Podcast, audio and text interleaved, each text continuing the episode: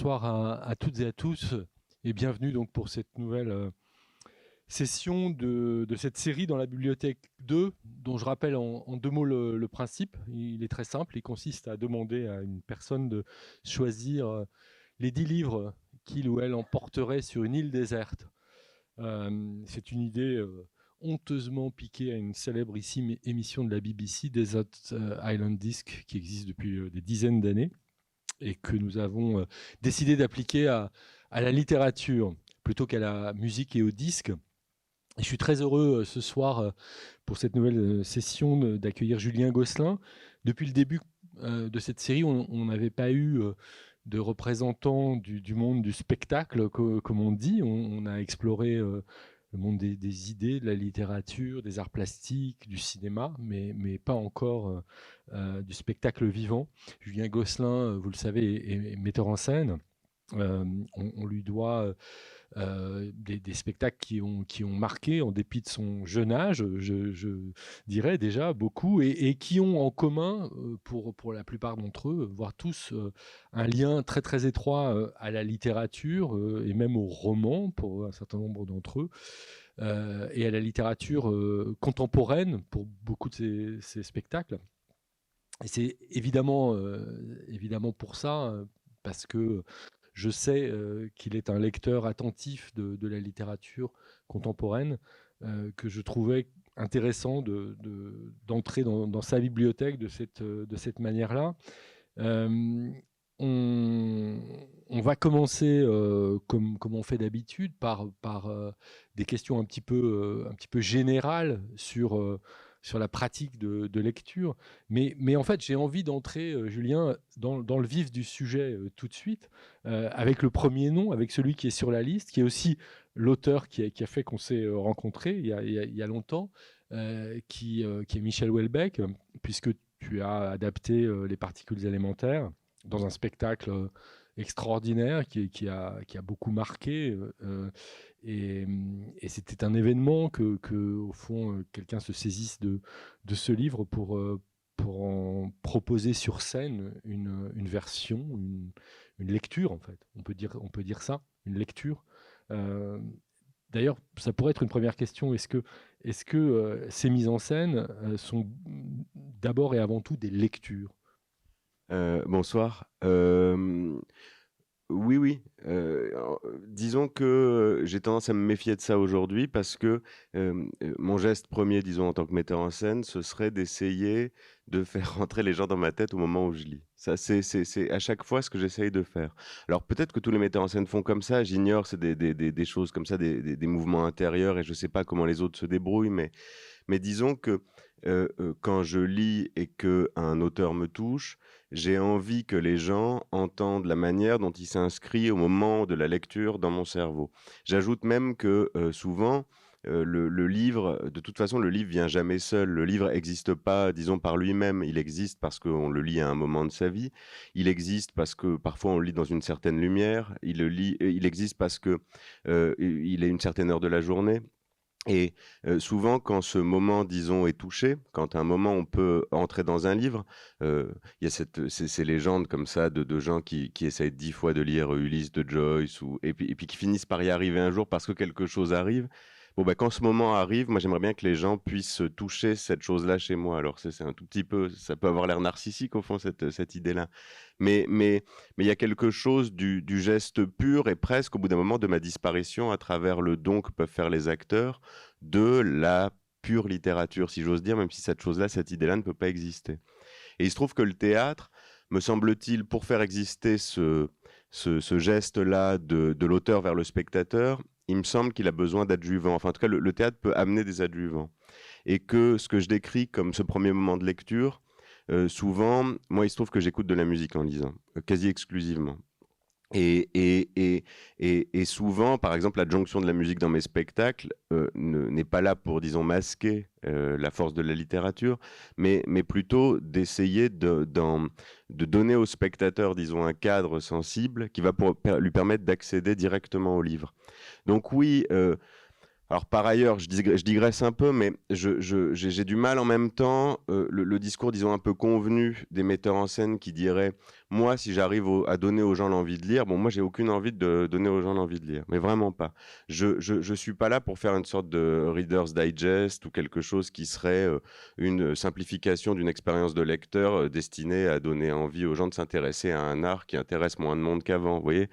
C'est pas exactement ça qui m'intéresse mais par contre, faire accéder à un stade, que le spectateur puisse accéder au stade de lecteur, je ne sais pas si, ça s'entend, que le spectateur puisse à un moment quitter l'expérience collective pour arriver dans l'expérience intérieure et solitaire du lecteur, alors oui, c'est quelque chose que j'essaye de faire. Parce que au fond, le, le paradoxe, c'est que je le disais, tes spectacles beaucoup d'entre eux, euh, la très grande majorité, sont des adaptations, entre guillemets, de, romans. Euh, mais en même temps, on ne peut pas imaginer théâtre euh, moins littéraire que ça. Mmh C'est-à-dire que y a, parfois le théâtre peut être littéraire dans un, dans un très mauvais sens du terme. le tien l'est, comme, parce que la littérature est à l'origine du, de l'envie, du projet. Euh, mais après, il s'agit de faire euh, du théâtre dans lequel la musique euh, est importante, dans lequel l'image, voire le cinéma sont importants, et, au fond de, transcender un petit peu ces frontières artificielles entre tous ces domaines. En tout cas, moi, c'est pas, disons, si le résultat existe comme ce que tu décris, alors oui, mais, mais le, le, processus de travail, en tout cas moi, est assez, euh, disons, beaucoup plus flou que ça et évidemment beaucoup plus euh, souvent euh, instinctif. Il me semble juste que,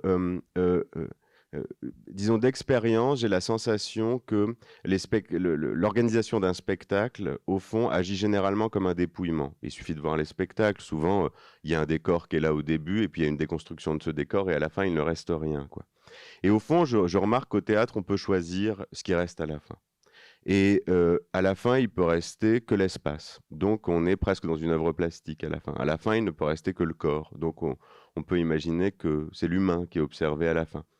Euh, moi, souvent, dans les spectacles, à la fin, il reste que la littérature. Donc, tu disais euh, des spectacles littéraires, mais peut-être que les toutes dernières minutes de chacun de mes spectacles finissent par être des spectacles littéraires. C'est-à-dire qu'à la fin, toute image a disparu, tout décor a disparu. Généralement, comme je suis du nord de la France, il y a un bruit de mer qui persiste euh, vers la fin, mais au fond, il n'y a, plus que, euh, y a, plus que le langage. Et, d'ailleurs, c'est une des raisons pour lesquelles je filme par ailleurs, c'est que je me rends compte que je travaille aussi sur quelque chose qui est le non-vivant à l'intérieur du spectacle vivant, c'est-à-dire la disparition des corps. Et, et c'est relié à mon expérience de lecteur. C'est-à-dire qu'à un moment, euh, il se trouve, mais c'est très presque intime hein, comme constat, c'est que presque à un moment, le corps, pour moi, agit comme une barrière à la littérature. Euh, non pas que la littérature soit un art euh, désincarné, bien au contraire. Mais il se trouve qu'à la fin de mes spectacles, souvent, j'ai envie ou besoin que euh, les corps s'effacent, que restent que les mots. Est-ce que tu te souviendrais d'un livre ou de plusieurs livres dont tu pourrais te dire rétrospectivement aujourd'hui qu'ils ont étaient en quelque sorte euh, des portes qui t'ont fait euh, entrer dans ce monde de la littérature Je veux dire, de livres d'enfance. Oui, oui. Euh, ouais, oui, oui. C'est drôle, on m'a jamais posé la question. Parce que comme je montre des livres très tristes, souvent les gens se disent pas que j'ai lu enfant. Enfin, je sais pas. j'ai lu énormément de bandes dessinées quand j'étais enfant, mais énormément. À peu près toutes les bandes dessinées de la médiathèque qui étaient à côté de chez moi, que ce soit des livres pour adultes, pour enfants. Euh, mes parents d'ailleurs me disaient, étaient souvent un peu déçus parce qu'ils étaient, euh, ils, trouvaient que bah, ils auraient aimé que j'accède au stade du roman plus vite, quoi. Et au fond, non, c'était pas, c'était pas, c'était la, bande dessinée. Et puis euh, les journaux. Euh, je lisais euh, les journaux de cinéma, je lisais les journaux euh, qui traitaient de jeux vidéo, je lisais la presse, enfin la presse, en tout cas, je lisais pas Le Monde à 8 ans, mais je lisais, je lisais la, presse culturelle, ouais. et, et, puis, et puis quand même enfant, Roald Dahl, des choses comme ça. ça, ça a été vraiment...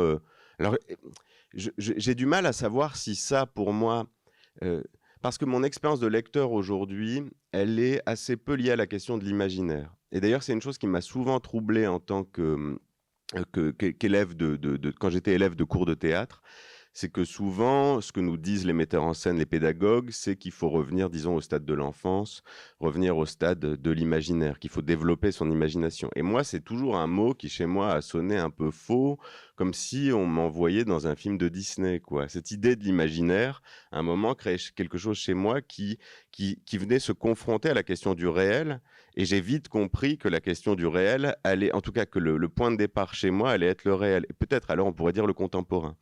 Mais, mais, mais, mais, mais je dois dire que ces premières expériences de lecture, même si euh, j'ai su que la lecture allait devenir importante dans ma vie, euh, je crois qu'elles, euh, je ne sais pas à quel point elles ont conditionné et mes goûts et mon désir de lire plus tard.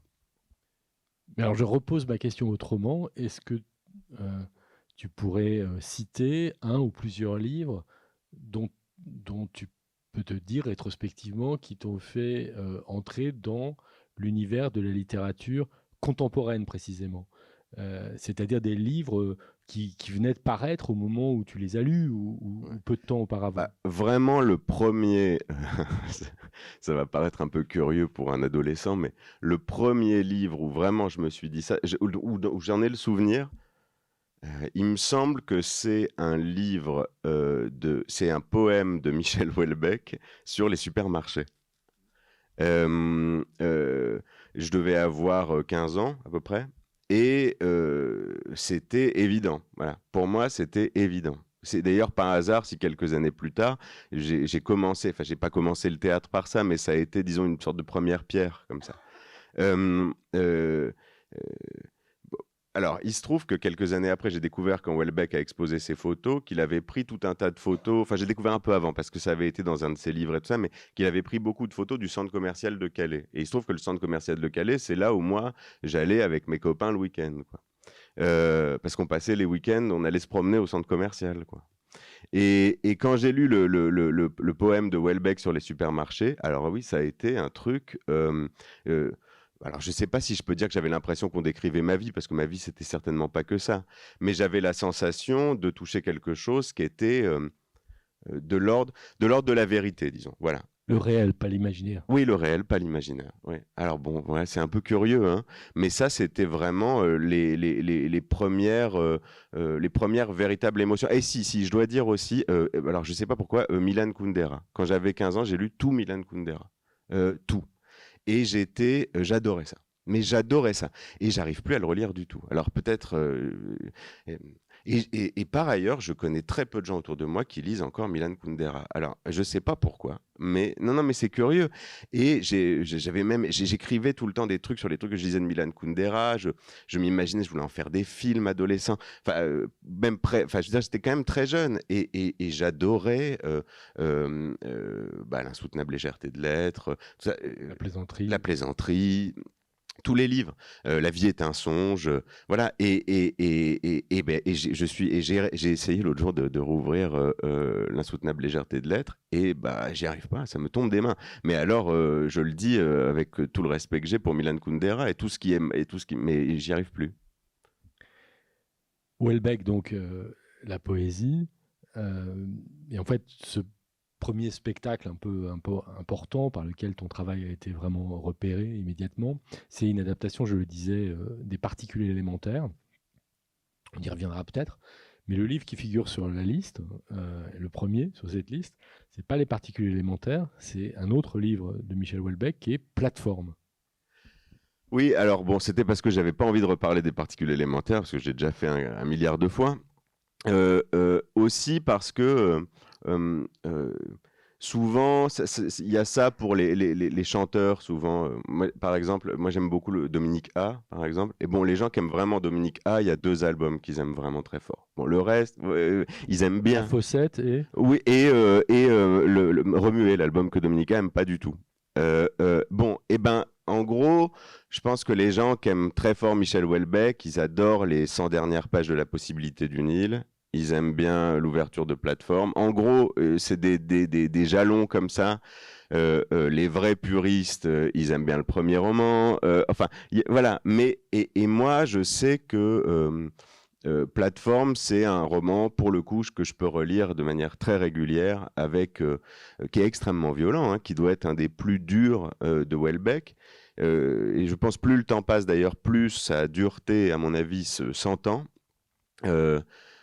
Alors pourquoi j'aime ce roman, je ne sais pas. Il y a quelque chose dans les, on va dire les 30 dernières pages de plateforme où le personnage se retrouve tout seul après qu'un attentat ait emporté la femme qu'il aimait et, le reste de sa vie. Il y a quelque chose de cette solitude complètement malade, de l'abandon et de l'idée que ce que cherche une personne à la fin, je ne sais plus la phrase, mais la phrase est extraordinaire. Au fond, il dit bon, à, la fin, au final, on a besoin d'un petit peu d'amour et de quelques caresses, quoi. Et ça fait, ça suffit. Quoi. Bon, alors ça, ça c'est vrai. Hein. à la fin, quand même. Et on a besoin de ça. Alors bon, quand je relis ce passage-là, moi, ça me, euh, ça me tue. Et il y a un très bon passage par ailleurs sur un personnage qui vient de Lons-le-Saunier, qui est très drôle. Voilà. Donc, mais, euh, mais, indépendamment de ça, c'est un, roman dont j'ai toujours pensé qu'il portait bien son titre, parce que euh, c'est vraiment une plateforme, quoi. Je veux dire, c'est d'un point de vue de la construction, c'est son roman le, le moins élaboré, en fait. Euh, oui. on est loin de, des pages lyriques de la, de la fin de la possibilité d'une île, qui est à mon sens le, les plus belles choses qu'il a écrites. Oui, oui, je suis d'accord. Mais par ailleurs, je, suis d'accord avec ça. Mais euh, mais mais il y a quelque chose dans ce roman de justement de la ligne droite, comme ça, de quelque chose d'extrêmement pur, de quelque chose aussi où euh, je dois dire que le, fait que le roman soit écrit au jeu, à la première personne. Ça, c'est une chose vraiment que, que, j'aime beaucoup. C'est-à-dire que presque on est, on est à la limite de l'autofiction. on est toujours dans les, dans les limbes de l'autofiction avec Welbeck, mais là, on est à la limite du geste comme ça très direct de la confession. Et, et ce roman me bouleverse toujours. Ouais. Mais c'est vrai que c'est pas le plus construit. Je suis tout à fait d'accord. Mais, mais justement, au fond, au fond, je, je, prends, allez, je prends. on parlait des disques les, vrais amoureux de certains, de certains euh, musiciens, ils aiment le disque mineur. Euh, alors je sais, je peux pas dire que Plateforme est un roman mineur, mais, mais Plateforme est le roman juste à côté des particules élémentaires et juste à côté de la possibilité d'une île. Il est entre les deux et, et c'est voilà et je l'aime bien, je l'aime beaucoup. Tu disais euh, que tu avais commencé à lire Welbeck par un poème, un poème sur un supermarché. Euh, on sait à quel point c'est important euh, pour lui, qui a, organisé des, quinzaines euh, au Monoprix du boulevard Vincent Auriol, le 13e arrondissement. mais mais quelle place occupe aujourd'hui la poésie dans, tes lectures sachant qu'elle était déjà présente, la poésie la plus contemporaine, à 15 ans avec Welbeck euh, euh, place très réduite. Je vraiment, je, je c'est très étrange euh, et je j'en suis pas du tout fier. Et, et, par ailleurs, ce qui, ce qui est très étrange, c'est que justement, bon voilà, justement au même âge où je découvrais Welbeck, je découvrais Olivier Cadio, euh, euh, qui, était à ce moment-là. Alors bon, les formes d'Olivier Cadio, elles sont toujours entre le roman et la poésie, mais enfin, à ce moment-là, il était très identifié comme étant un poète contemporain. Euh, quelqu'un qui s'appelle aussi Eugène Savitskaya, que, que, j'ai lu à ce moment-là. je lisais, et puis, et puis même de, la poésie contemporaine, disons hardcore, quoi. Enfin, je veux dire, le, le, le niveau très, très contemporain de la poésie contemporaine. Ah, comment s'appelle Penquin, par exemple, que j'ai Charles Penquin, qui est une poésie presque que bah, il, fait, du, fait du poème sonore aussi, mais voilà. Et puis je suis très ami aussi avec euh, quelqu'un qui s'appelle Hubert Collat, qui est euh, auteur dramatique, metteur en scène, qui a fait des, les scénographies de pas mal de mes spectacles et qui euh, organise chaque année dans son festival actoral une sorte de rencontre entre les formes de spectacle vivant, disons, plus classiques, des formes performatives, et puis aussi la question de la poésie contemporaine. Donc lui me file des trucs et tout ça. Mais j'avoue que mon lien s'est peu à peu distendu, non pas parce que d'ailleurs non pas parce que ce n'est pas de la fiction, parce que je suis encore une fois, euh, la, non-fiction peut me plaire beaucoup, mais euh, bon, alors, euh, sans doute, c'est lié aussi au fait que lire est devenu mon métier, quoi. Euh, et je dis pas ça du tout de manière négative, c'est-à-dire je dis pas lire est devenu une euh, tannée que je dois m'imposer parce que je dois faire des spectacles, ou euh, même pire, comme certains metteurs en scène, la lecture est réservée à mes assistants qui me font des, des, des, des, des pitchs pour savoir si je... Évidemment pas. Mais disons, j'ai besoin de lire et d'imaginer un spectacle. Voilà, ça maintenant c'est terminé et ce sera comme ça toute ma vie. Je ne lis plus qu'en imaginant des formes. Et donc ça me non pas que ça me laisse peu de temps, mais mon attention, mon désir, ma, ma volonté de lecture est dirigée vers cette chose-là. ce qui me fait passer à côté de certaines formes, comme la poésie contemporaine, et ce qui me fait passer aussi à côté de certains romans où, quand je les lis, je me dis, bah, j'ai pas envie de ça, je le vois pas sur un plateau. Et par ailleurs, le roman peut être magnifique, mais j'ai envie de donner mon temps depuis, on va dire, 4 ou 5 ans à, à cet espace qui se crée en moi, qui est très fort quand je lis, de transformation au moment de la lecture. Une sorte de projection. Exactement. J'ai besoin de projeter, j'ai besoin de voir des visages, j'ai besoin, au fond, d'ailleurs, c'est pas tant des visages, j'ai besoin de, sentir ce que l'espace du plateau va pouvoir créer sur un livre. J'ai besoin de, euh, euh, et, parfois même, euh, je, fais des choses maintenant que je faisais pas avant, c'est-à-dire que je, je vais chercher de la littérature parce que j'ai une sensation de plateau et j'ai envie de trouver des correspondances avec ça. Généralement, ça marche pas. Et ce qui est génial, c'est que la littérature nous fait nous déplacer. J'ai une idée de départ et puis l'idée est atomisée, anéantie par le livre que je vais trouver. Et ça, c'est la joie de la, de, la, lecture. Mais c'est vrai que euh, euh, j'en lis moins. Là, par exemple, bah, j'étais en Angleterre en vacances cet été. Alors j'ai acheté les poèmes de Bukowski. Euh, alors c'est pas, on peut, je sais pas si on peut parler de poésie contemporaine parce que moi je suis un peu dur avec le contemporain. Le contemporain c'est le contemporain quoi. Euh, en anglais, quoi. Ce que j'avais j'avais jamais lu. Bah, c'est extraordinaire, c'est extraordinaire, c'est hilarant et c'est génial. Bon, et eh ben là, c'était vraiment, on va dire, de l'ordre de la lecture euh, euh, de pure gratuite. Gratuite, oui, oui, j'allais dire de pure joie, mais elle est toujours de, joie, la, de la lecture. Mais en tout cas, oui, c'est venu par hasard, parce que j'ai vu un livre posé quelque part. Mais bon, voilà.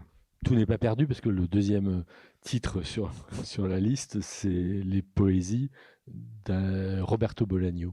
Alors oui, ça oui, ça ça c'est ça c'est. Alors merci. Alors oui, j'allais dire merci Bourgois, mais c'est pas Bourgois qui a réédité les derniers trucs, c'est l'Olivier. Mais euh, bon, j'ai monté 2666. Bolaño, c'est vraiment un auteur qui a euh, euh, changé ma vie. véritablement au sens où il m'a permis d'accéder à des, des zones de, en tant que lecteur qui était euh, véritablement nouvelle pour moi. Alors, euh, comment expliquer ça? Disons, euh, il y a un mouvement, un flottement, quelque chose où tout est possible à l'intérieur de sa littérature, sur, sur, la question du mode d'expression, sur la question de l'histoire racontée. Il y a quelque chose du jeu comme ça qui était justement, sans doute par ma peur de l'imagination, un tout petit peu contrainte chez moi, qui m'a ouvert totalement. Et puis c'est quelqu'un qui me bouleverse, l'homme me bouleverse, la poésie, euh, les romans me bouleversent. Et alors dans les énormes tomes de d'œuvres complètes que qu'a fait paraître l'Olivier l'année dernière euh, de Roberto Bolaño, il y a dedans ces poésies. Et alors c'est mais c'est c'est terrible quoi. C'est c'est extraordinaire. Suis, un peu décevant, j'ai du mal à en parler, je sais même pas quoi dire dessus. C'est comme une sorte de concentration en réalité de ces romans, ce qui est assez rare souvent parce que souvent ceux qui sont poètes et romanciers parfois font quelque chose de, différent d'à côté. Là, il y a quelque chose où presque on a l'impression que ces personnages reviennent. Et par ailleurs, parfois, ils nomment certains personnages obsessionnels qui apparaissent dans les poèmes. Et euh, il y a euh, une chose, il y a une chose qui est à la lisière du romantisme de euh, la douleur, du paysage, euh, de la présence de la mort, tout ça est mélangé, mais avec une sorte d'humour et de, délicatesse. C'est extraordinaire. Et c'est, c'est, enfin, ça, ça remplit le cœur. À lire, c'est génial. Ben, on enchaîne avec un, autre auteur que tu as eu aussi l'occasion d'adapter. je pense que les, les évidences sont, au début de la liste. Euh, c'est, euh, on parlait de Welbeck, Bolagno, donc deux auteurs. Le troisième, c'est, un immense écrivain. Enfin, moi, je le tiens euh, comme tel. c'est Don DeLillo, que tu as également adapté au, théâtre. Et là, le roman que tu as choisi de faire figurer sur la liste, c'est Les Noms. Oui, parce que bon, c'est vraiment. alors, il se trouve que ça, je l'ai adapté. Mais c'est vraiment, pour moi, c'est le meilleur roman de Don DeLillo, de très très loin. Et par ailleurs, je pense que c'est un des plus grands romans du XXe siècle, vraiment facilement. c'est la construction du roman est génialissime. Je, peux raconter très brièvement l'histoire, mais et, d'ailleurs, ça va être impossible, mais c'est l'histoire d'un homme qui est chargé, qui, un Américain qui se retrouve en Grèce en 1979, au moment où la Grèce, justement, a une plateforme qui, qui est centrale au milieu de toutes les régions qui sont en guerre à ce moment-là en Europe et au Moyen-Orient. Et il se retrouve là en étant analyse de risque, c'est-à-dire que pour des assurances, il travaille, euh, auprès des assurances en examinant le taux de dangerosité des groupes terroristes dans les pays euh, pour euh, éviter que les assurances payent un maximum aux compagnies pétrolières essentiellement. donc une sorte de métier qui est à la fois mystérieux, il y, a une sorte de fil policier et en même temps un métier complètement absurde, comme le regard que peut avoir Don DeLillo sur les États-Unis. Bref. Et euh, ce personnage va être confronté euh, autour de lui des, une secte qui tue euh, des gens sans raison. Au début, en tout cas, pense-t-on sans raison. Puis on va se rendre compte que le nom des gens qui sont tués correspond aux initiales des villages dans lesquels ils sont tués. Et puis le, roman va finir par, après 500 pages, 600 pages, par évoquer la question très lointaine de la glossolalie. Vous savez, c'est cette, euh, cette, euh, cette pratique américaine euh, de catholique extrême, c'est-à-dire que le, langage, le, vous savez, dans les églises, alors je ne sais plus quel type d'église, mais enfin peu importe, mais évangéliste, vous savez, le, le, les, les, prédicateurs, par le langage, créent un mouvement du corps qui à un moment devient pénétré par une force divine, disons. Et euh, euh, bon, le roman explore un milliard de pistes et pourtant il n'est pas vague. Euh, le roman dit le, le, langage et la violence viennent d'un même mouvement. L'acte de fracasser une pierre sur un crâne est le même acte que celui, que, que celui de la pierre qui vient former l'écriture dans le bloc de marbre. Et alors, ça paraît une sorte de grande phrase un peu peut-être vide dit comme ça, mais le roman arrive à structurer cette chose-là, à, à, à la fois examiner et la violence du monde et la violence de la littérature et la puissance d'évocation de la littérature, euh, euh, et aussi le fait que le langage est à la fois structure du langage, mais aussi son, bruit, animalité, toutes ces strates sont présentes à l'intérieur du roman et, euh, une construction, encore une fois, qui est, extraordinaire. Alors, euh, voilà, je, je, je, c'est, il y a un truc intéressant, c'est que Don DeLillo, d'ailleurs, se définit pas lui-même comme un écrivain de la postmodernité. On peut dire qu'il est un écrivain de la postmodernité, mais je, je trouve que c'est le roman, en tout cas euh, dans ce que j'ai lu, qui amène l'endroit de flou qu'a apporté la postmodernité à la littérature à un endroit euh, de, très, très, très, très élevé en réalité. C'est un roman euh, charnière pour Don DeLillo. C'est un roman qui le fait basculer vers tous ses romans suivants. En fait, il écrira plus jamais euh, de la même façon. Et il m'a raconté un jour cette histoire. Il, associe ça au fait d'avoir passé du temps en Grèce, d'avoir habité en Grèce à ce moment-là et d'être, euh, d'avoir été exposé à une autre écriture, à un autre alphabet. Et le simple fait d'avoir été exposé au quotidien à un autre alphabet l'a fait euh, percevoir la matérialité euh, de l'écriture et du texte autrement. C'est à partir de ce moment-là qu'il s'est mis à, sculpter au fond ses romans, alors qu'avant il les écrivait comme l'ancien publicitaire qui, qu'il a été en quelque sorte. Mais, mais il dit souvent une chose, et, ça, en tant que praticien de théâtre, disons, ça me parle beaucoup. Il dit que euh, le sens d'une phrase et la structure spatiale de la phrase dans la page, la structure même euh, euh, esthétique, spatiale des lettres à l'intérieur du mot, du mot à l'intérieur de la phrase, de la phrase à l'intérieur de la page, sont que ça et le sens sont deux choses qui sont équivalentes de son point de vue. Et, je trouve qu'on sent en lisant Don DeLillo cette structure spatiale qui apparaît comme ça devant nous. C'est un auteur que tu as adapté à nouveau récemment. Euh, j'ai fait, j'ai fait, euh. j'ai fait, j'ai fait, oui, j'ai fait une nouvelle là récemment, et puis j'avais fait un spectacle sur, euh, ah mince, j'ai oublié l'homme qui tombe à Amsterdam. Son livre sur le 11 septembre. Son livre sur le 11 septembre, qui est, assez extraordinaire aussi.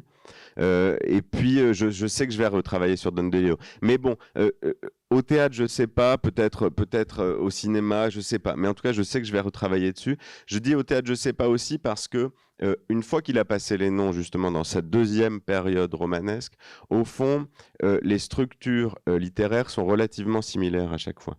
Donc du coup, la tentation de la répétition est souvent une chose que j'essaye d'éviter et qu'on n'arrive jamais véritablement à éviter. Donc autant céder un petit peu, quoi. Alors aujourd'hui, c'est donc pas euh, l'actualité de, la, création, c'est pas autour de de, l'îlot qu'elle tourne, mais, mais autour de, de l'auteur euh, suivant sur la liste, un, certain Bernard, Thomas Bernard. Et le titre là, c'est Extinction. Euh, oui, oui. Alors bon, ça, je sais pas si ça va. Je veux pas faire de, de fausses annonces sur ce que parce que je ne sais pas encore. Mais oui, en tout cas, c'est la c'est la grande lecture du moment. Euh, bon, Extinction, c'est un des derniers romans de Thomas Bernhardt. Alors bon, Thomas Bernhardt, c'est euh, l'écrivain, disons, euh, pour caricaturer, mais l'écrivain du, remugle de la haine et de la colère contre la violence qu'il a subie enfant, contre l'Autriche, contre disons, les résidus du nazisme à l'intérieur de l'Autriche et de l'Allemagne. donc c'est en gros, il y a plein de gens qui l'aiment pas parce que c'est l'écrivain râleur, quoi, par excellence. C'est-à-dire, c'est vraiment euh, des, parfois des blocs de haine pure qui sont ressassés, ressassés, ressassés, ressassés en longueur. Et Extinction, c'est euh, presque comme son nom l'indique, c'est euh, le dernier grand roman de Thomas Bernhardt. Et c'est vraiment c'est moi c'est ça qui me touche énormément c'est-à-dire je monte toujours disons des romans de fin du monde ou, en tout cas je travaille toujours dessus et c'est vrai que c'est une littérature qui m'intéresse beaucoup ou disons les littératures charnières comme ça. Euh, euh, et donc à l'intérieur de ce roman il y a à la fois cette force cette hargne cette colère de Thomas Bernhardt et en même temps il y a alors j'ai pas envie de dire un apaisement mais il y a disons un chemin vers la fin il y a quelque chose qui est euh, où la haine arrive euh, à, pic au moment presque d'un état de douceur. Et alors ça, je trouve que arriver, euh, arriver à, c'est-à-dire que presque presque ce texte, parce que souvent Thomas Bernhardt au théâtre, et c'est très intéressant d'ailleurs, est un auteur mâché. on dit ça, enfin, c'est les vieux, les vieux metteurs en scène qui disent ça, mais vous voyez ce que je veux dire, le truc de la langue qui est malaxée, mâchée. Et, c'est vrai que c'est c'est ce qui saute aux yeux et ce qui à mon avis, presque comme ça que c'est écrit, c'est-à-dire quelque chose qui se mâche. Et quand je lis Extinction, j'ai presque l'impression qu'il y a quelque chose qui, à un moment, pourrait euh, pourrait toucher une zone de, langueur, de douceur, de délicatesse, et pourtant son texte presque est le plus violent, le plus haineux. Bon, et puis aussi, euh, il y a une chose qui m'a amené vers Extinction, en tout cas, euh, qui, m'a intéressé, c'est qu'il y a un court texte que je, vraiment je conseille très très fort de Thomas Bernard, qui, qui a paru il n'y a pas très longtemps, qui s'appelle L'Italien, euh, qui est une courte nouvelle qui a donné Extinction. Et, l'italien, c'est simplement, c'est la même histoire à peu près. C'est l'histoire d'un homme qui revient dans le château de sa famille parce que son père vient de mourir euh, en Autriche, alors que lui vit en Italie. Euh, parce que dit-il, euh, l'Italie est un pays bien supérieur à l'Autriche. Et, il, se trouve qu'il est présent là un Italien qui est venu lui-même assister aux obsèques du patriarche. Et il lui fait visiter la maison. Euh, parce qu'ils s'ennuient tous les deux parce que lui n'aime pas sa famille. Et ils vont dans la cave, et dans la cave, il y a une réserve de costumes qui servait, vous savez, à ces spectacles d'été. Ça, c'était très fort en Allemagne, en Autriche, mais enfin, c'est partout pareil. Chez les familles très bourgeoises, les enfants font des spectacles d'été. Euh, et donc, euh, ils écrivent, ils mettent en scène et ils jouent pour la famille. C'est la, mouette, quoi, en gros. et il lui fait visiter ça. Et alors, on voit les costumes, le passé, les gens disparus, les, les, les, et à travers tout ça, à travers, disons, la quincaillerie théâtrale, quoi. C'est très, très émouvant. Et puis au bout d'un moment, il lui fait visiter la forêt. Et il lui explique que dans cette forêt ont été abattus par les nazis des soldats polonais et que son père euh, était conscient de ça. Et ce texte, il est bouleversant parce qu'il amène euh, euh, il, travaille la question de la barbarie, mais il le travaille presque par la question justement, et moi c'est toujours ce qui me touche, on parlait d'Idi Huberman, il travaille par la question du vide dans l'image, il travaille par la question du vide dans le paysage. Et euh, bon voilà, et donc Extinction c'est ça. tu disais tout à l'heure que tu avais lu cet été des poèmes de Bukowski en anglais. Quel rapport tu as à la lecture dans, dans, les langues originales? Là, tu travailles sur Thomas Bernhardt en Allemagne. Donc, est-ce que ce travail se fait avec la version originale? Est-ce qu'il se fait avec la version française? euh, quand je travaille à l'étranger, euh, euh, évidemment, les acteurs que j'ai en face de moi travaillent dans leur langue. donc là, il se trouve que je travaille à Berlin sur la littérature allemande, donc ils travaillent, ils travaillent en allemand.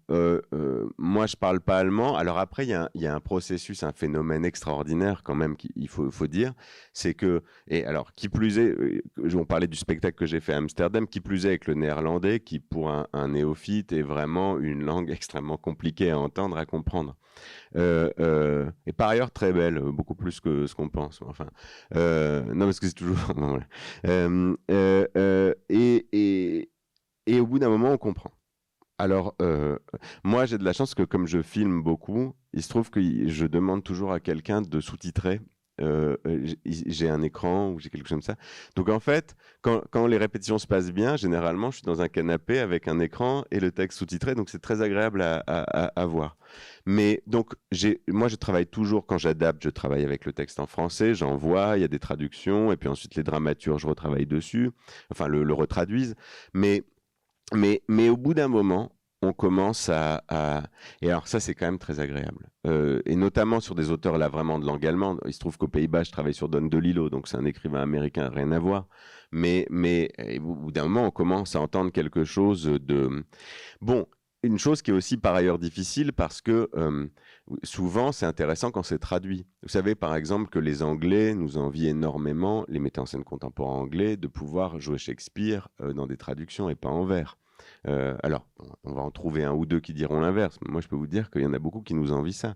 Parce qu'à un moment, euh, euh, la, structure, la structure du langage Shakespeare, c'est évidemment sublime en langue originale. Là n'est pas la question. Mais à un moment, cette chose-là rend parfois plus difficile ou, plus, ou un peu différente la transformation en art théâtral d'aujourd'hui. Ça ne veut pas dire en costume contemporain, ça veut dire d'aujourd'hui. Et, c'est vrai que, vrai que parfois, on peut avoir des mauvaises surprises, c'est-à-dire qu'il il peut y avoir en Allemagne, par exemple, quelque chose qui sonne très doux à nos oreilles et qui, en fait, par les Allemands, est vécu comme quelque chose de violent à l'intérieur de la pratique du langage. Donc voilà, il peut y avoir des mauvaises surprises. Mais, bon, non, sinon je parle pas du tout allemand. Enfin, je, bonjour, bonsoir, mais je parle pas du tout allemand, donc euh, je peux lire en anglais à peu près, mais je suis pas capable de lire euh, euh, Thomas Bernard par exemple ou, Thomas Mann dans le texte. L'auteur suivant n'a pas fait l'objet d'une adaptation de ta part. Je ne sais pas d'ailleurs si, si, s'il relève de la lecture gratuite ou si il est projetable en quelque sorte, pour reprendre le mot tout à l'heure, c'est Pierre Bergogneau. Et le titre, c'est Une terre sans art. Oui, alors le titre euh, euh, est pas du tout important. Euh, il se trouve qu'une terre sans art, c'est un de ces petits euh, fascicules qui, euh, j'ai oublié le nom de, l'éditeur, mais, mais, mais, vous savez, ces livres souvent, Pierre Bargogneau et tant d'autres d'ailleurs travaillent avec des illustrateurs parfois ou des sculpteurs et, et ce sont des livres, vous savez, souvent avec des pages à découper assez courts ou au fond. Chez Galilée, non? Ouais, voilà, quelque chose comme ça. ou, ou, ou où se mélange un texte qui est au fond généralement un court texte. Mais, mais d'ailleurs, je trouve que pour Bergogneau, c'est souvent des, ouvrages qui permettent très facilement d'entrer dans sa littérature, non pas parce qu'il y a des images, mais parce que euh, euh, y a quelque chose de concentré euh, et que souvent ce sont des livres beaux. les, les, polices d'écriture sont belles et il y a quelque chose qui permet d'entrer à travers cette littérature-là. Non, Bergogneau, c'est vraiment c'est un peu un de mes héros. Euh, il se trouve que j'ai eu la chance de le rencontrer une fois parce qu'on m'a invité conjointement avec lui dans une émission de radio et alors j'avais l'impression de rencontrer euh, Zidane, quoi. Enfin, euh, je sais pas s'il le prendrait bien, je pense que ça le ferait rire, mais, mais et puis on s'est écrit un petit peu après. une des raisons pour lesquelles j'aime Pierre Bergogneau, c'est qu'il écrit comme il parle et qu'il parle comme il écrit. Et je, j'ai une sympathie extraordinaire pour les gens qui ont le courage, il y a une autrice, pareil, qui s'appelle Marie-Hélène Lafont, qui fait exactement la même chose. C'est-à-dire, elle écrit comme elle parle, elle parle comme elle écrit. Peut-être il dirait non, pas du tout. Euh, je l'ai dit il n'y a pas longtemps, la directrice du, du, Centre dramatique national, la commune d'Aubervilliers, Marie-Josée Malice, écrit comme elle parle, parle comme elle écrit. Et donc, à un moment, je trouve que la, le, le courage, le courage dans le monde dans lequel on vit, de manipuler une langue qui peut être une langue sourde, une langue euh, complexe, sinueuse, euh, où le bon mot va être cherché, où on se donne la capacité d'aller chercher le mot juste, le mot exact, à l'intérieur de euh, la parole dans, disons, le monde réel, alors moi, je, je, je, je, fonds. je fonds. Je ne devrais pas le dire comme ça, mais je, trouve ça extrêmement puissant, extrêmement touchant. Bon et puis et puis et puis Bergogneau c'est pour moi petite petite anecdote là-dessus je, j'étais, quand je suis sorti de l'école de théâtre, j'étais un petit peu acteur, euh, jeune et mauvais acteur. Et je, tournais, je jouais dans un spectacle, je jouais un rôle de valet, un tout petit rôle, et je le tournais. Et je me suis retrouvé à, à Tulle, dans une librairie, et le libraire était un type assez, assez dur. Il, fumait à l'intérieur de la librairie, enfin, les bonnes librairies, quoi, en fait. Et, et, et, et il me dit Qu'est-ce que vous lisez? Et je lui disais, à ce moment-là, c'était en 2012, je crois, et je lui disais Je vais adapter Welbeck pour le théâtre. Et il m'a dit C'est de la merde, faut pas surtout pas lire ça. Alors, bon, c'était rigolo parce que parce que c'est comme ça en fait la, littérature. Et puis c'est ça les librairies et c'est ça le débat littéraire. Et il se trouve que c'était quelqu'un qui avait à peu près toutes les éditions Verdier, euh, et quasiment que ça, dans sa librairie. Et bon, un libraire qui a beaucoup de Verdier, globalement, c'est un bon libraire. Il y, y a, peu de contre-exemples. Euh, et, et il jaune, ça se repère de loin. Ça se repère facilement. Et, et, et disons, la lecture de Michon, de, euh, de Bergugno, l'idée que une littérature hors des sentiers qui sont les sentiers et de la presse, et des prix littéraires. Euh, et euh, du euh, plot, quoi, du, sujet comme étant le, guide du lecteur.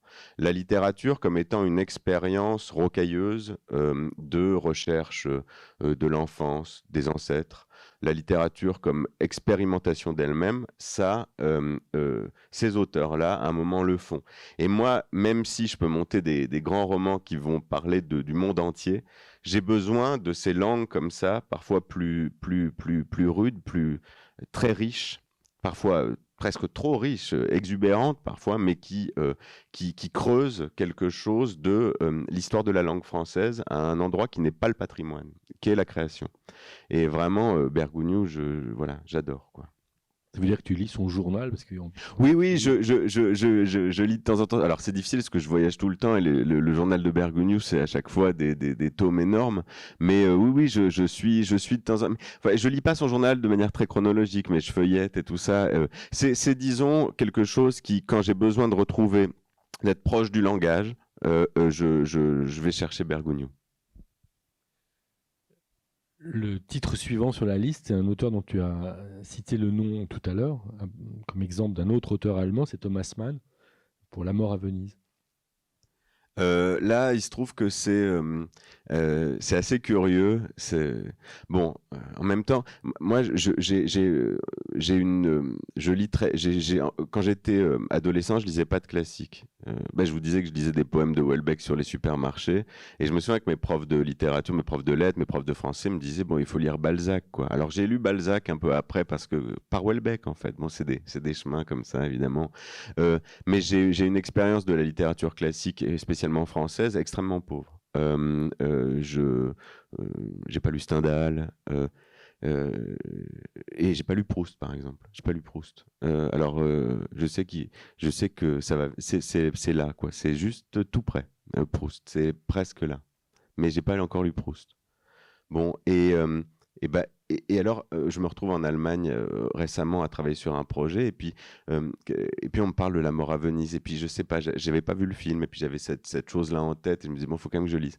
Et alors, surprise de, de, ça arrive, hein, mais il y a, pas, ça arrive pas souvent. D'abord, surprise immense de découvrir que ça, c'est comme un texte contemporain. Alors, c'est stupide de dire ça, je sais que, mais l'impression de lire quelque chose qui aurait pu être réellement écrit aujourd'hui, mais réellement. Et euh, euh, euh, comme un texte assez court, explosion de la littérature, des images, beauté extraordinaire. Et bon, et je dois dire quand même quelque chose qui me touche énormément. Vous savez, donc c'est l'histoire d'un dans le film, c'est un musicien, mais dans, le, dans, le, dans le livre, c'est un, écrivain qui décide de voyager après être passé, après avoir euh, traîné dans un cimetière à Munich, en Bavière, sous la pluie, décide soudainement de voyager. C'est un écrivain très connu, très reconnu. Et, et, il se retrouve sur le Lido à Venise, devant la mer quelques jours, et puis il devient fou amoureux, il tombe fou amoureux d'un jeune adolescent polonais, qui va poursuivre de loin dans la rue. Et dans le même temps, Venise va être victime d'une épidémie de choléra, il me semble, je crois que c'est le choléra, et vont se, comme ça, mais en quelques pages, enfin c'est une centaine de pages, vont se,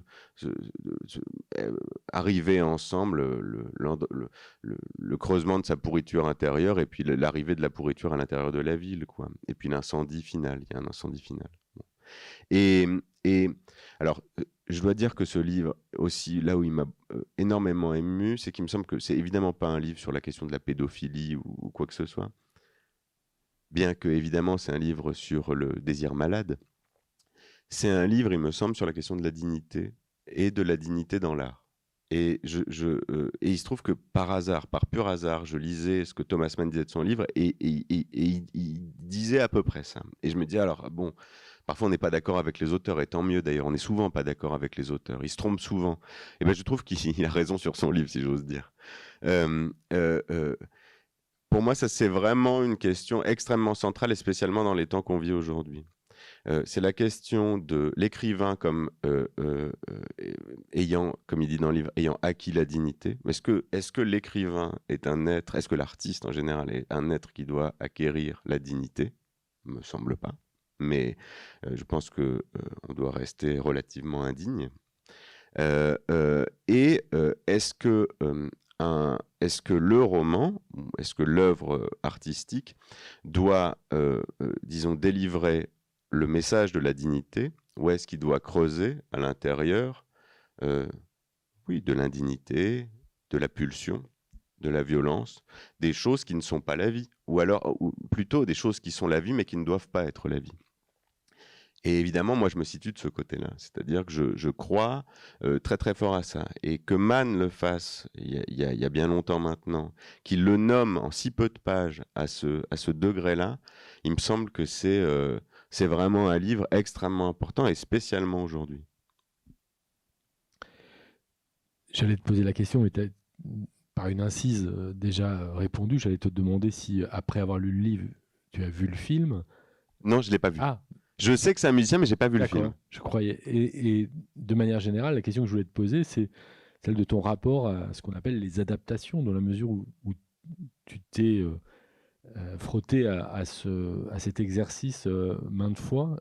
Comment tu appréhendes les adaptations, en particulier au cinéma, parce que c'est ça se pose davantage. Enfin, les romans en général sont plus adaptés. Eh ben, j'ai entendu un truc il y a pas longtemps. Euh, je discutais avec une productrice de cinéma qui m'a dit plus aucun film ni série ne se font sans le cacher. Il y a un terme, j'ai oublié le terme.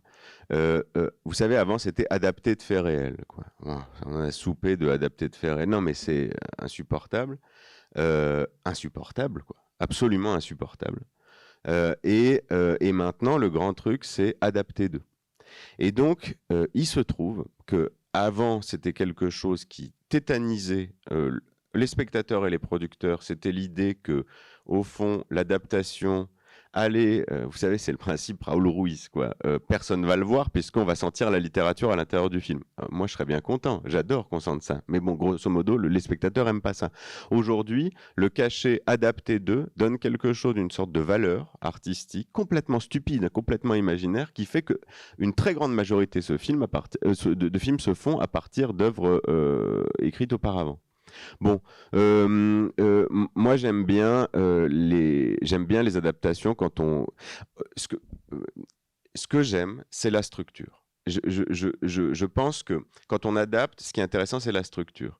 je discutais avec Eric Reinhardt, qui vient souvent voir, voir mes spectacles. Et Eric Reinhardt, par exemple, est fou des spectacles de Castellucci. Et il est fou des spectacles de Castellucci parce que les spectacles de Castellucci sont très, très structurés.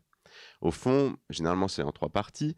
Moi, souvent, quand je fais des romans, je fais apparaître la structure du roman. Rien ne m'intéresse plus que de pouvoir faire apparaître. Parce que ça rend l'objet théâtral non pas comme un objet narratif, mais comme un objet plastique. La structure crée de la plasticité, du plastique. Et, et, donc, euh, j'aime quand les films travaillent sur les structures de livres. C'est-à-dire qu'à un moment, les quand les films, à un moment, se travaillent simplement euh, la fiction, la narration, bon, ben, plot. plot. Ça peut être super, mais c'est pas mon truc. Euh, donc, donc effectivement, et je peux aimer le cinéma littéraire. Ça, c'est quelque chose que je peux beaucoup aimer. Euh, ou le cinéma d'ailleurs dépourvu de mots complètement. Mais oui, oui, je peux aimer. voilà le cinéma de Marguerite Duras, par exemple, mais parce que c'est le ouais. sur la liste, euh, L'homme Atlantique. Ouais, euh, ouais, mais L'homme Atlantique, le livre. Euh, oui, oui, oui, ça m'intéresse beaucoup. bon, Duras, les livres. Mais, mais non, non, il y a des choses du cinéma qui m'intéressent. Mais disons, il y a quelque chose dans le cinéma qui est. Mais c'est vrai que c'est un cinéma extrêmement littéraire. Mais, mais j'en parlais il y a pas longtemps avec un ami. Ce qu'elle fait souvent, c'est qu'elle, elle, elle, comme elle est un peu dure comme ça, elle, elle, elle va contre son livre souvent ce que fait Duras, c'est que la narration dit quelque chose et les images disent autre chose, mais disent autre chose non pas comme une sorte d'ajout, et, disent autre chose pour aller contre la littérature. Donc c'est presque un exercice, disons, euh, un tout petit peu sadomasochiste, ou alors bon, c'est un peu caricatural de le dire comme ça, mais en tout cas un exercice de tension entre les deux euh, euh, qui, est, un peu violent, mais bon, je préfère les livres, moi. Alors pourquoi l'homme atlantique?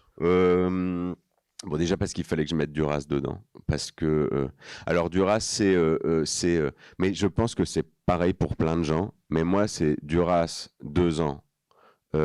Amour infini. Duras, trois ans. Je peux pas lire. Et ça, c'est comme ça depuis des années. Je peux pas lire. Je peux lire, mais je me dis, elle en fait trop. Et pendant quelques années, je me dis, c'est la plus grande écrivaine française de l'histoire. C'est, c'est voilà. Et, je, je, c'est, toujours un peu comme ça. Mais je pense que ça fait ça à beaucoup de gens. Enfin, je, je, pense pas être le seul. Euh, bon, en ce moment, on est dans une période charnière. Je sens que euh, elle va me quitter, quoi, si j'ose dire. Mais, euh, mais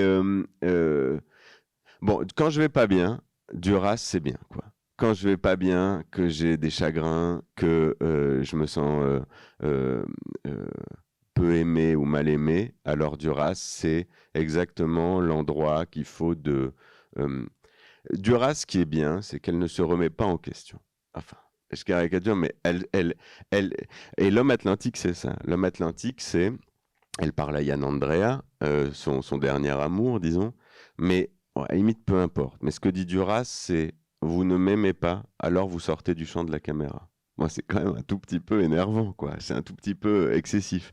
Mais euh, il y a quelque En même temps, la, la, pureté de ce geste-là, c'est-à-dire d'aller au bout de son moi, de son désir intérieur, de cette force intérieure, parfois ça me, ça me bouleverse.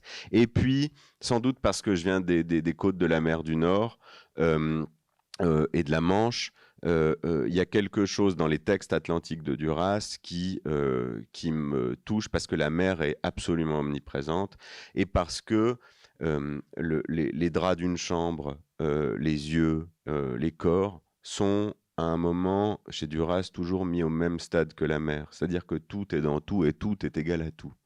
Et, ça, bon, c'est extraordinaire. Et puis, bon, je dois dire, je ne l'ai pas mis parce que je voulais parler de ce texte-là, parce que l'homme atlantique, c'est très court. C'est chez Minuit, c'est évidemment chez Minuit. C'est très court. Et c'est euh, euh, bouleversant, mais bouleversant. Il y a, y a 20 pages, mais c'est extraordinaire. Euh, c'est une déclaration de guerre à un amour perdu, quoi. et en même temps, c'est une déclaration d'amour à un amour perdu. C'est génial. Bon, le mieux, moi, je trouve, c'est l'Olvestein. Vraiment, le chef-d'œuvre me semble Bon, tous discutent, mais là, c'est moi qui parle. Donc, bon, le chef-d'œuvre, c'est l'Olvestein.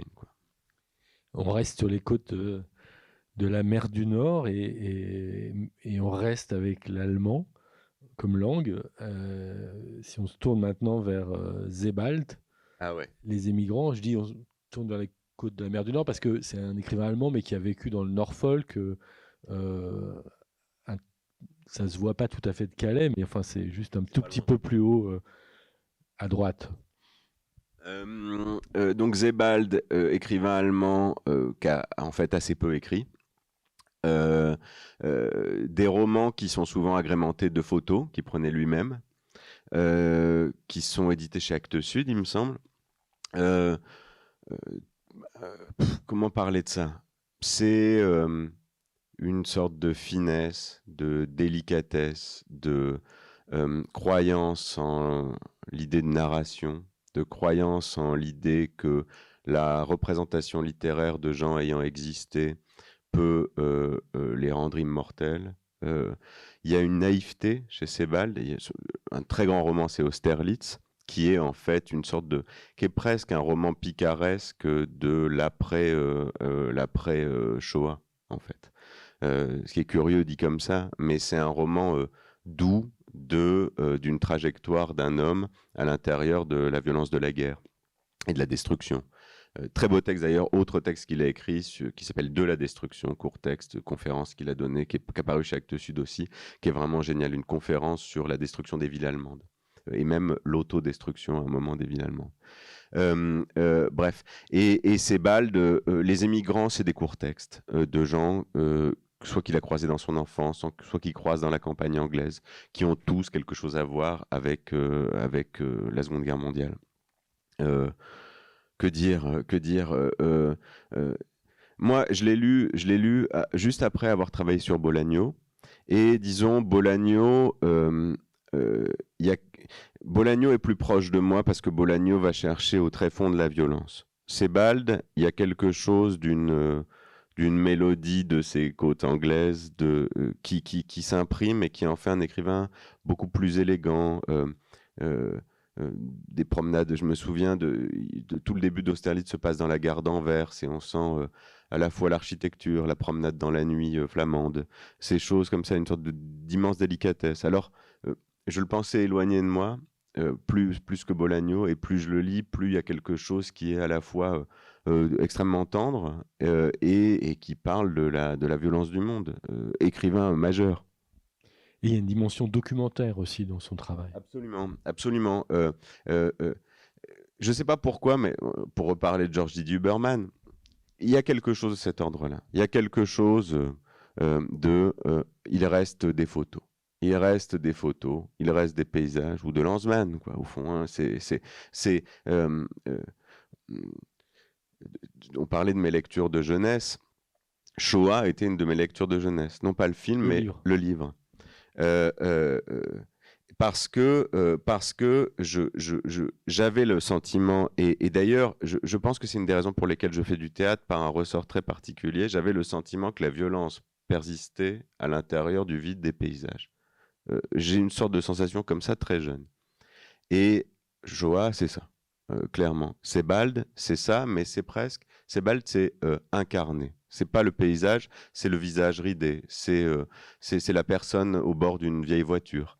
Mais en tout cas que euh, la violence existe encore à l'intérieur de l'apaisement, que cette chose-là, et voilà. Et donc, euh, adolescent, c'est ces lectures-là qu'il me fallait, et, et Sebald poursuit ça.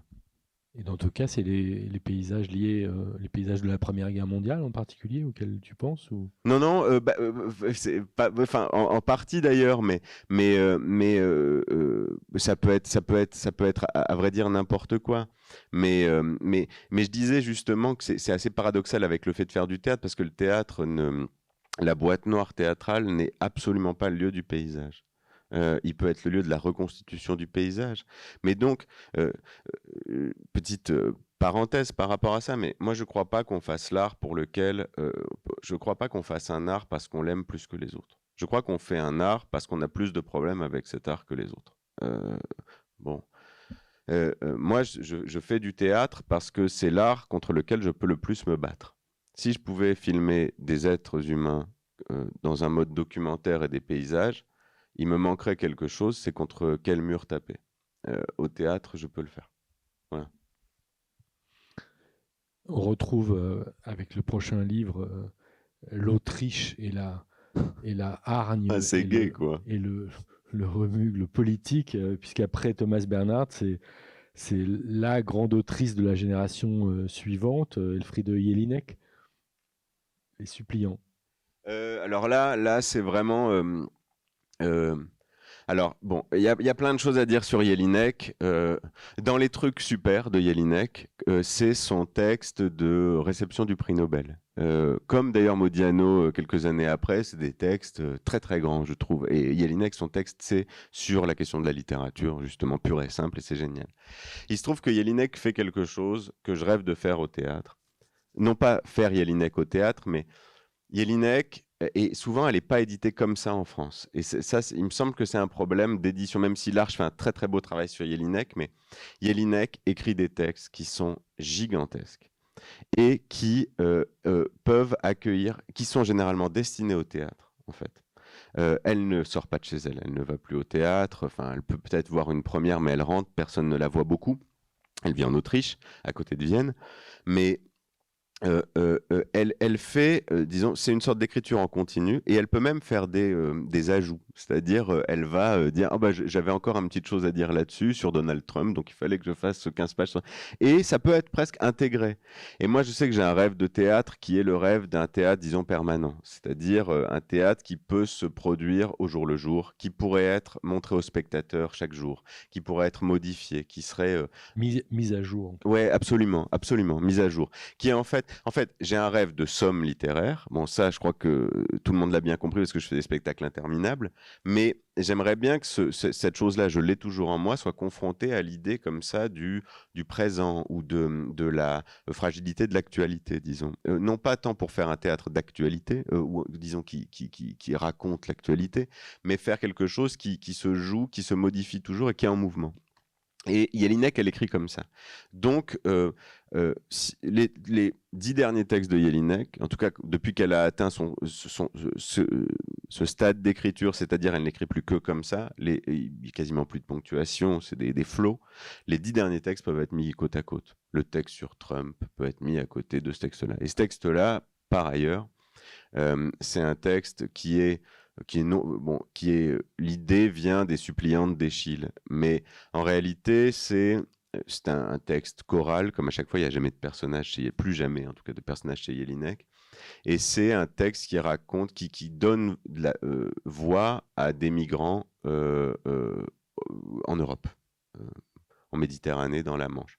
C'est un texte d'une crudité absolue d'une colère gigantesque, et en plus un texte particulièrement osé d'un point de vue littéraire, parce que il y a évidemment cette question de qui parle.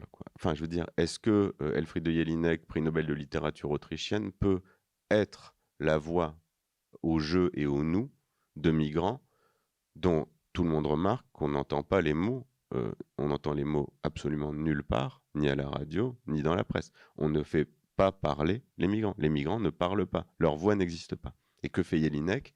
Elle euh, a l'audace et le culot. Et euh, je crois que c'est vraiment un geste de, de parler à la place d'eux. Ce qui est, me semble-t-il, à la fois un acte extraordinaire et un acte radical et qui peut être contestable. Bon. Et, et, et, et ce texte est. Euh, ce texte raconte l'incompréhension du non-accueil. Ce texte ne fait que dire ça. Pourquoi vous ne nous accueillez pas? Pourquoi? Et extrêmement simplement, sur un mode extrêmement presque redondant, euh, elle rabâche, elle rabâche, elle rabâche. C'est usant. Euh, et, euh, et c'est bouleversant. Alors, je ne l'ai pas fait au théâtre. J'ai essayé de le faire un moment et puis j'ai arrêté de le faire parce que je, je, je on ne peut pas, on sait pas tout faire. Et moi, je sais que ce genre de formes qui, au bout d'un moment, sont des formes où c'est presque, il y a uniquement le langage, c'est effectivement comme ce que tu disais tout à l'heure, quelque chose où sans doute j'ai du mal à naviguer. Mais il faut lire, quoi. Enfin, on n'a pas toujours besoin de voir des acteurs le faire à notre place, quoi. Il faut lire Jelinek, c'est vraiment génial. Euh, et, et, d'ailleurs, en, Allemagne, justement, elle a, elle a un statut qui est quand même extrêmement haut. Hein. Enfin, je veux dire, c'est quand même quelqu'un, et c'est pas à cause du prix Nobel. Enfin, je veux dire, le prix Nobel a à peu près rien à voir avec ça mais elle est considérée vraiment. En fait, il faut imaginer que c'est une femme qui doit avoir 60-70 ans, je pense 70 ans, et qui est un degré de radicalité et de colère qui est énorme. Et je ne crois pas qu'il y ait d'exemple français à cet endroit-là, et en plus sur un rapport à des colères qui sont des colères liées parfois à l'actualité. Le texte sur Trump est, génial aussi. Donc voilà, je, me dis, des écrivains comme ça, bon, à la fois des, auteurs, des, littérateurs extraordinaires, mais des écrivains de combat comme ça, des écrivaines, des autrices de combat comme ça, moi, ça me. Enfin, elle, est géniale, elle est géniale. On termine cette liste euh, de ces dix livres, euh, Julien Gosselin, par euh, un, roman de Manuel Villas, Ordessa, qui a paru il y a peu de temps, deux ans peut-être, aux éditions du Sous-sol. Je, je, je lis jamais les livres qu'on me conseille, jamais. Donc, si vous avez des bonnes idées, ne le faites pas, parce que je ne le lirai pas. je lis jamais les livres qu'on me conseille je pense que beaucoup de gens sont comme moi. Il y a quelque chose où j'ai c'est curieux quand on fait ce genre de truc. Mais en tout cas, quand quelqu'un pense savoir ce que ah bah ça c'est pour toi, il se trompe à 100%, à 99%. Parce que j'ai un contre-exemple justement. Mais mais si vous saviez le nombre de fois où on m'a dit c'est il y a, y, a, y a, trois textes où euh, on me dit ça, évidemment, tu vas le faire. Quoi. Alors, je, je sais plus, j'ai plus les noms, mais euh, il y a des gens, voilà, euh, Dostoïevski, il y a des gens pour eux, c'est une évidence que mon prochain spectacle, ça fait dix ans, ils pensent que mon prochain spectacle, c'est Dostoïevski. Bah, bah non, en fait. parce que je suis un tout petit peu. Bon, bref, enfin, j'adore Dostoïevski, mais bon. Un jour, j'étais à. je jouais un spectacle aux États-Unis. Et j'avais exactement la même configuration, sauf que c'était Laura Adler à ta place. Euh, une sorte de rencontre avec le public. Et il y avait Alain Weinstein, euh, le compagnon de Laura Adler, euh, auteur, homme de radio, intellectuel. Et bon, je le connais pas moi. Et en plus, c'est quelqu'un qui peut être assez bourru, assez voilà. Et il m'écoute parler pendant la rencontre avec le public. Et puis je parle de l'idée, euh, d'une idée qui m'est très chère, mais dont j'ai un peu parlé là, qui est qu'à un moment, les acteurs ne sont pas là que pour apparaître, les acteurs sont là pour disparaître. Et il m'écoute, il m'écoute, et puis il vient me voir à la fin, il dit, il y a un truc, il y a un truc qu'on vient de faire, pas, pas qui venait, lui il a donné un prix, il y a un truc que je lis pour un prix, machin, il dit ça, tu vas le lire, c'est pour toi, il faut, il faut que tu lises ça. Et c'était Hors des scènes, Manuel Villas. Euh, ça oui, paru il y a deux ans. Et donc, bon, généralement, j'achète les livrets parce que quand même, je veux. Et la première page, c'est con que je l'ai pas là, c'est la première page. C'est mais euh, euh, c'est extraordinaire. C'est un roman euh. C'est un roman qui radicalise ce qui est agaçant chez un homme quand il se plaint. je pourrais le dire comme ça. C'est-à-dire que c'est un homme qui se plaint de ses petites, petites misères pendant 300 pages. Donc c'est un roman qui est à la fois euh, extrêmement agaçant, euh, parce qu'on a envie de lui dire ça va, prends deux antidépresseurs et ça va aller un tout petit peu mieux. Euh, et en même temps, c'est un roman qui travaille une chose que moi je trouve très courageuse de travailler, c'est l'idée que on est toujours un enfant qui a toujours les mêmes peurs, qui a toujours le même manque de ses parents, qui aime toujours ses parents. Et c'est un auteur, c'est un homme d'une cinquantaine d'années qui peut écrire au beau milieu d'une page euh, parce que je voulais que tu me regardes, papa, parce que je t'aime. Alors bon, c'est euh, donc il et tout ça en parlant de la chute de la littérature, de la chute de la monarchie espagnole, de, du temps poisseux euh, sur les régions autour de Madrid. Il, arrive à aller chercher cette chose qu'on peut connaître quand on, on voit vieillir des êtres chers, des parents, par exemple, des frères, des sœurs, où l'endroit, un moment de, de, fragilité liée au vieillissement, va faire apparaître, advenir des, des, des, endroits qui sont ce que je disais au fond déjà sur la fin du Welbeck, c'est-à-dire le, le manque d'amour à son, dans, son, dans sa formulation la plus pure. Et bon, quand même, moi je fais des spectacles pour raconter, non pas que j'ai pas été aimé, parce que c'est pas vrai, mais je fais des spectacles pour pouvoir raconter souvent des blessures qui sont à cet endroit-là de, de nullité et de vérité. Donc, c'est un livre vraiment ouais, bouleversant, bouleversant. Merci Julien Gosselin. Avec plaisir. beaucoup.